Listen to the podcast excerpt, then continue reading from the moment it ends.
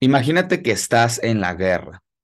Tienes un enemigo enfrente que trae un arma dispuesto a aniquilarte en ese preciso instante. Tú miras al, al lado de ti, tienes diferentes armas. Tienes una escopeta, tienes una ametralladora, tienes una pistola, tienes una granada, tienes absolutamente todos los recursos que quieras para aniquilarlo.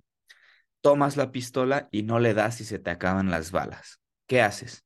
Dices, no, ya, ya no pude aniquilarlo, así que mejor ya no voy a, a tomar otras armas. Seguro no. Seguro tomas otras armas y le disparas con lo que sea hasta lograr derribarlo, ¿cierto?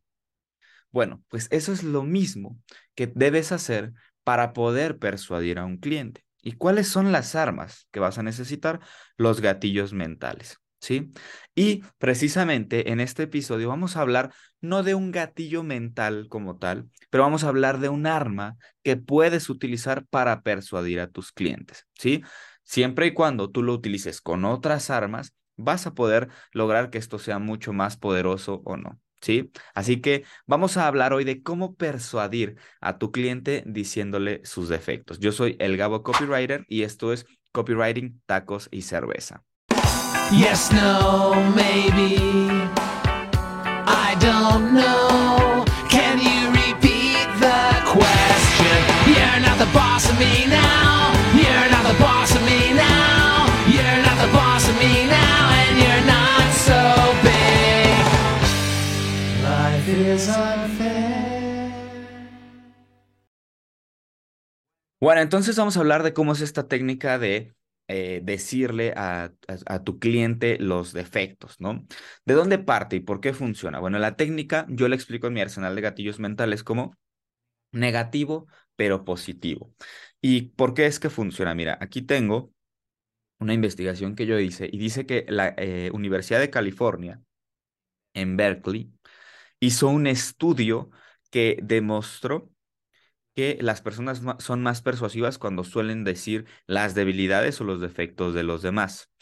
También la Universidad de Northwestern y la Universidad de California en Los Ángeles encontraron que cuando los vendedores destacan los defectos del producto que están vendiendo, eh, los consumidores perciben al vendedor como más honesto y por lo tanto tienen más confianza en él.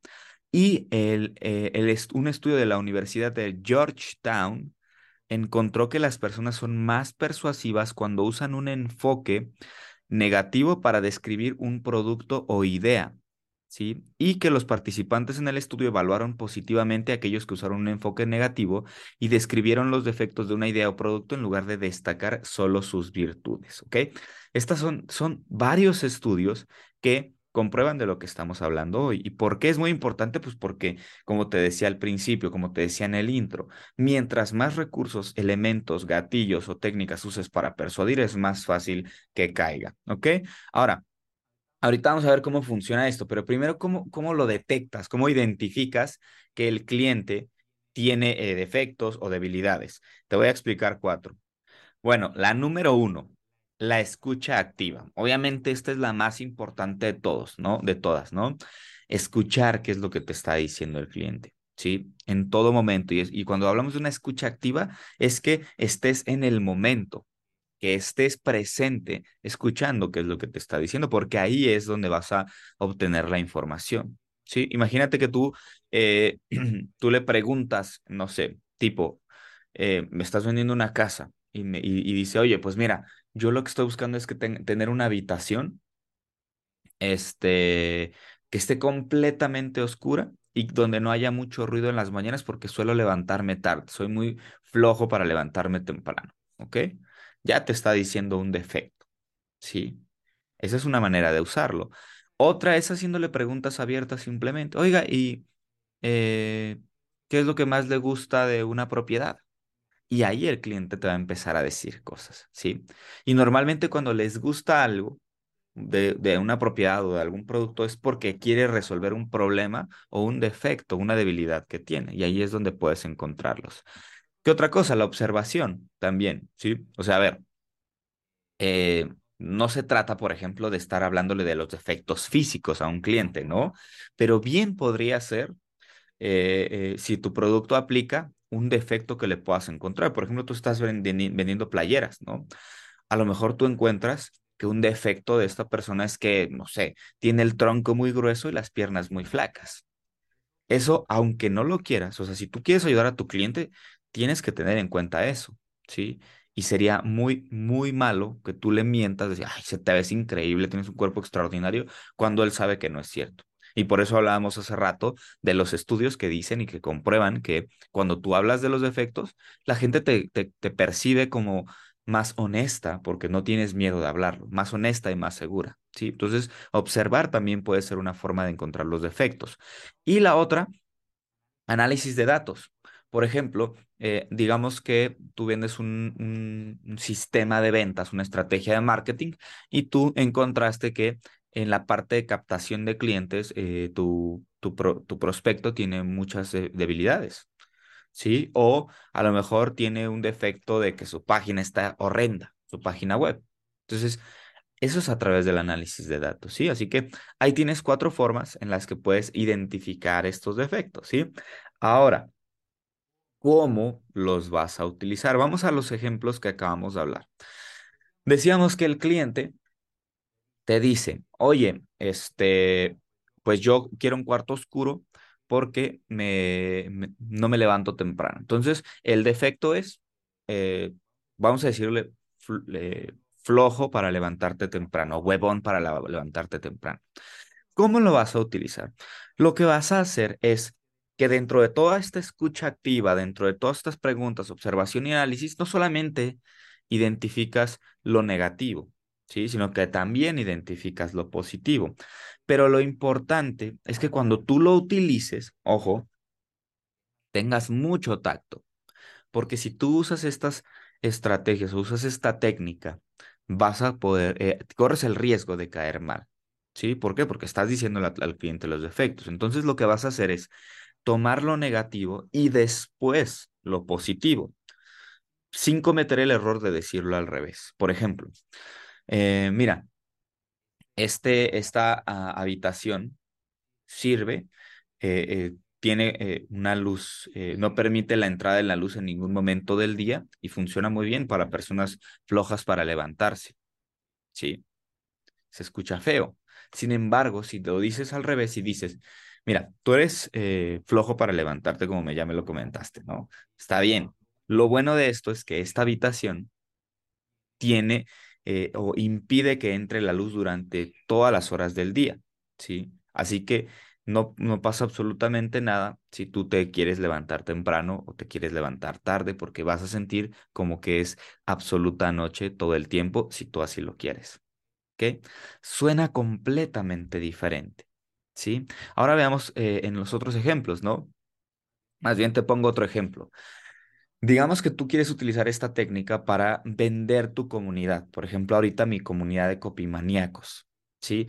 Copimaníacos es un concepto que no necesariamente habla de cosas buenas, ¿sí? No necesariamente, tampoco estoy diciendo que sean malas, pero por ejemplo, una manía en algunos eh, puntos no se suele ver como algo bueno, ¿sí? Yo podría decir algo del tipo, esta comunidad está llena de locos, de mentes intensos eh, de la vida pero son excelentes en copywriting. Son extraordinarios, son los mejores que conozco. ¿Sí? Es otra forma de utilizarlo. Digo primero lo negativo y luego lo positivo. Imagínate que yo hubiera dicho, mira, estos son buenos en copywriting, pero son los más desquiciados, locos, intensos de la vida. Se escucha completamente diferente, ¿no? Ahí tienes un ejemplo. Eh, otro ejemplo, eh, apelando a tu producto, que era lo que, lo que yo explicaba del estudio, ¿no? Cuando tú dices primero los defectos, la gente te percibe como alguien honesto, porque si estás dispuesto a hablar de los defectos, entonces, eh, no, si estás dispuesto a hablar de los defectos, entonces los beneficios o los atributos, pues son más ciertos. O sea, o sea, tú dices un defecto y automáticamente lo que sigue lo toman como cierto porque ya dijiste algo malo. Por lo tanto, lo que sigue es una verdad absoluta. Entonces tú puedes utilizar eso para tu producto. Por ejemplo, puedes decir, mira, mi producto no tiene mi curso, ¿no? Por ejemplo, yo en mi membresía tengo soporte por email. ¿sí? No tengo un soporte eh, por llamada ni por WhatsApp. Pero no importa porque el contenido está tan bien explicado que no vas a necesitar que eh, yo te esté ahí detrás de ti para poder, eh, para poder entender de mejor manera el contenido. ¿Ok? Esa es una manera extraordinaria de utilizar esta técnica. No tengo soporte, pero no es necesario porque está muy bien explicado, ¿sí? Negativo y positivo, ¿sí? Eso es extraordinario. Ahora, eh, en pocas palabras, lo único que tienes que hacer es encontrar algo negativo, ¿sí? Algo, eh, algún defecto, alguna debilidad, encontrar lo positivo o, lo contrario a esto, lo positivo de esa situación y mencionar primero lo negativo y luego lo positivo, teniendo en cuenta que lo negativo es eh, decirlo con tacto. No vayas a, a tirarle mierda al cliente, ¿sí? O sea, dilo con tacto, ¿listo? Y de esta manera puede funcionarte muy bien utilizar esta técnica de copywriting y de persuasión, ¿vale? Así que, pues nada, ahí lo tenemos. Eh, como te decía al principio, utilizar estas técnicas, mientras más utilices estas técnicas, mucha más probabilidad tienes de persuadir. Pero no olvides la regla de la persuasión. Todos podemos ser persuadidos, pero no todo el tiempo ni por todas las personas. Es decir, tú puedes utilizar todas las técnicas de persuasión que quieras, todos los gatillos mentales, pero ni eso garantiza que puedas persuadir a una persona. Pero mientras más uses, más probabilidad tienes de hacerlo, lo cual es extraordinario. Por eso es que utiliza esta técnica con algunas otras que tengas para tener mayor probabilidad de persuadir. ¿Listo?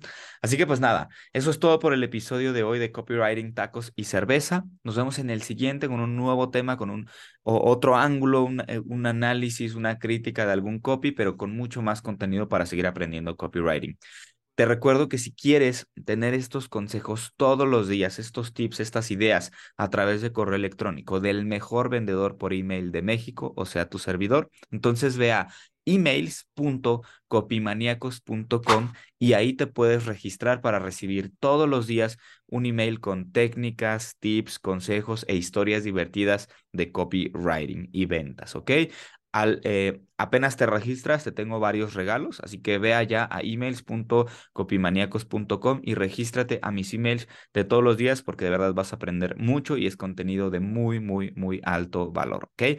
Así que te veo por allá y te veo en el próximo episodio de Copywriting Tacos y Cerveza. Yo soy El Gabo y nos vemos pronto. Chao, chao.